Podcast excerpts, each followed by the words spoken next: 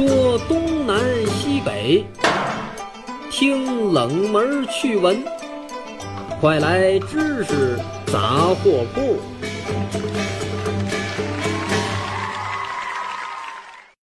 知识杂货铺有角度、有深度、有识别度，反鸡汤、反谣言，我们只分享靠谱的知识。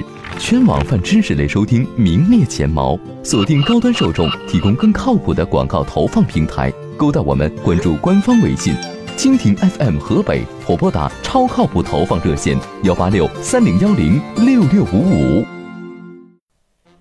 欢迎光临知识杂货铺，我是王掌柜。在一九四五年八月十五号，日本军国主义者宣布接受波茨坦公告，向盟国投降。但是，作为日本法西斯侵略战争的发动者和主要决策者，战争的最大战犯裕仁天皇。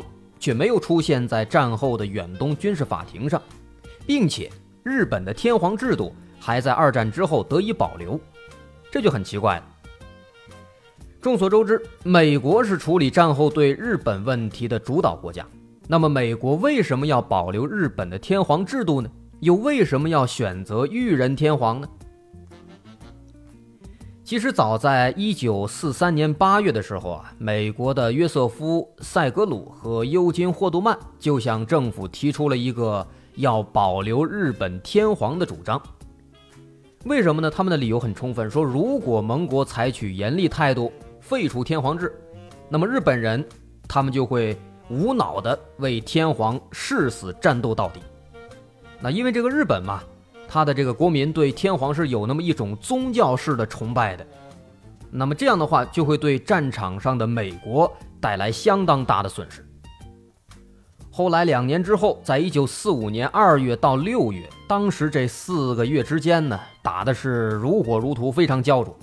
那么这四个月的激战，美军终于是夺取了硫磺和冲绳二岛，但是呢，也付出了相当大的伤亡。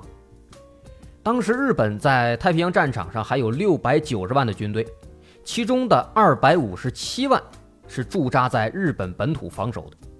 那么这个时候，美国政府也认识到了，说如果日本他誓死不投降的话，那么美军必然会付出更大代价来攻占日本。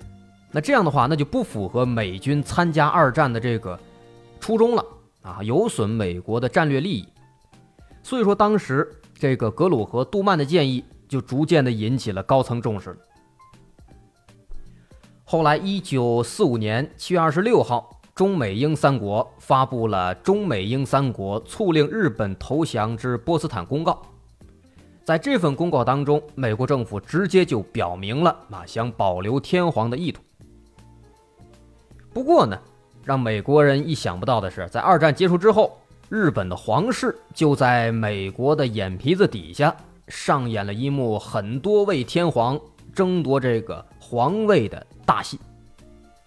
日本天皇号称是万世一系嘛，但是在历史上呢，其实有关这个天皇的正统性的问题出现过很多次激烈的纷争。那这是另一段故事了。那这个事儿呢，得从公元十三世纪末开始说起。那个时候，日本的皇室内部分裂成了两大派别。也就是以后深草天皇为首的持明院派和以龟山天皇为首的大觉寺派。那当时呢，象征这个天皇位置的这个三大神器是在南朝的手里。当时他们是分南北朝，在南朝手里。那后来呢，这个室町幕府第三代将军足利义满，他就给这个南朝的后龟山天皇写信，啊，要求说南北朝统一吧。不过呢，要有条件。条件就是说要把这象征皇权的这三大神器和皇位让给北朝，不过呢，不让你白付出，之后的皇位由这个皇室这两个派别之间交替来继承。来，当时是这么说的，说的很好。但是呢，后来这个南北朝统一之后，足利义满没有兑现自己当时的这个诺言，那后龟山天皇就表示非常不满，自己被耍了。最后来，一四一零年，后龟山天皇就逃出京都，重建南朝。啊，这历史上称作后南朝。那为了重夺皇位，这个南朝天皇的子孙又开始进行不断的斗争。这个斗争持续了一个世纪左右。但是呢，很无奈，这大势已去啊，最后也是于事无补。所以说，自此之后，日本天皇都是出自北朝天皇的后裔。那后来，这不二战之后嘛？二战结束了，人美国说可以留这天皇制度。那这个时候，趁这个机会，在一九四五年九月，这个南朝直系天皇子孙熊泽宽道就马上给麦克阿瑟写了一份陈情书。然后呢，没想到麦克阿瑟还专门派军官去这个名古屋去探访熊泽去了。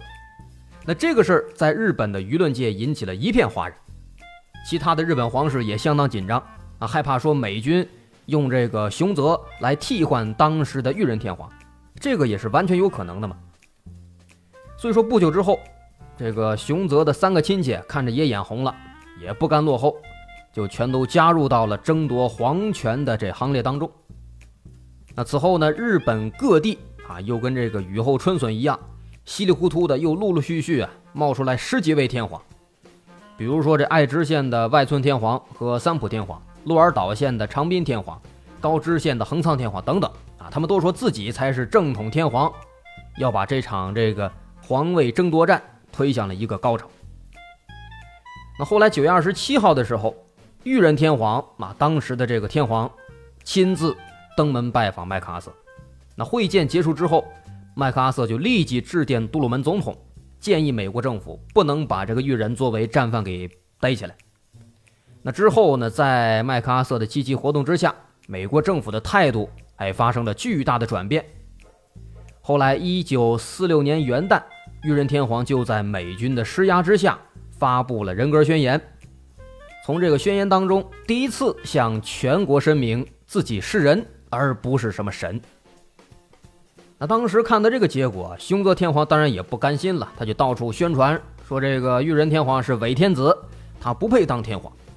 啊，并且呢，还说这个裕仁天皇他是发动了侵略战争，要篡夺南朝的皇位，这是他们这个北朝的残暴本性，不能让他当啊！还把这裕仁告上了东京的地方法院，但是呢，人法院说天皇不受司法约束，驳回了。那再之后，到了一九六六年，讲二十年之后了，一九六六年五月十一号，熊泽宽道病逝，终年七十六岁。那日本的这个天皇的位置，最终还是。育人所有，啊，这就是在二战之后围绕着日本的天皇发生的一系列的故事。好，今天制杂铺就到这儿，我是王掌柜。如果您喜欢，可以关注我们蜻蜓河北站的官方微信，在微信搜索“蜻蜓 FM 河北”进行关注。好，下期见，拜拜。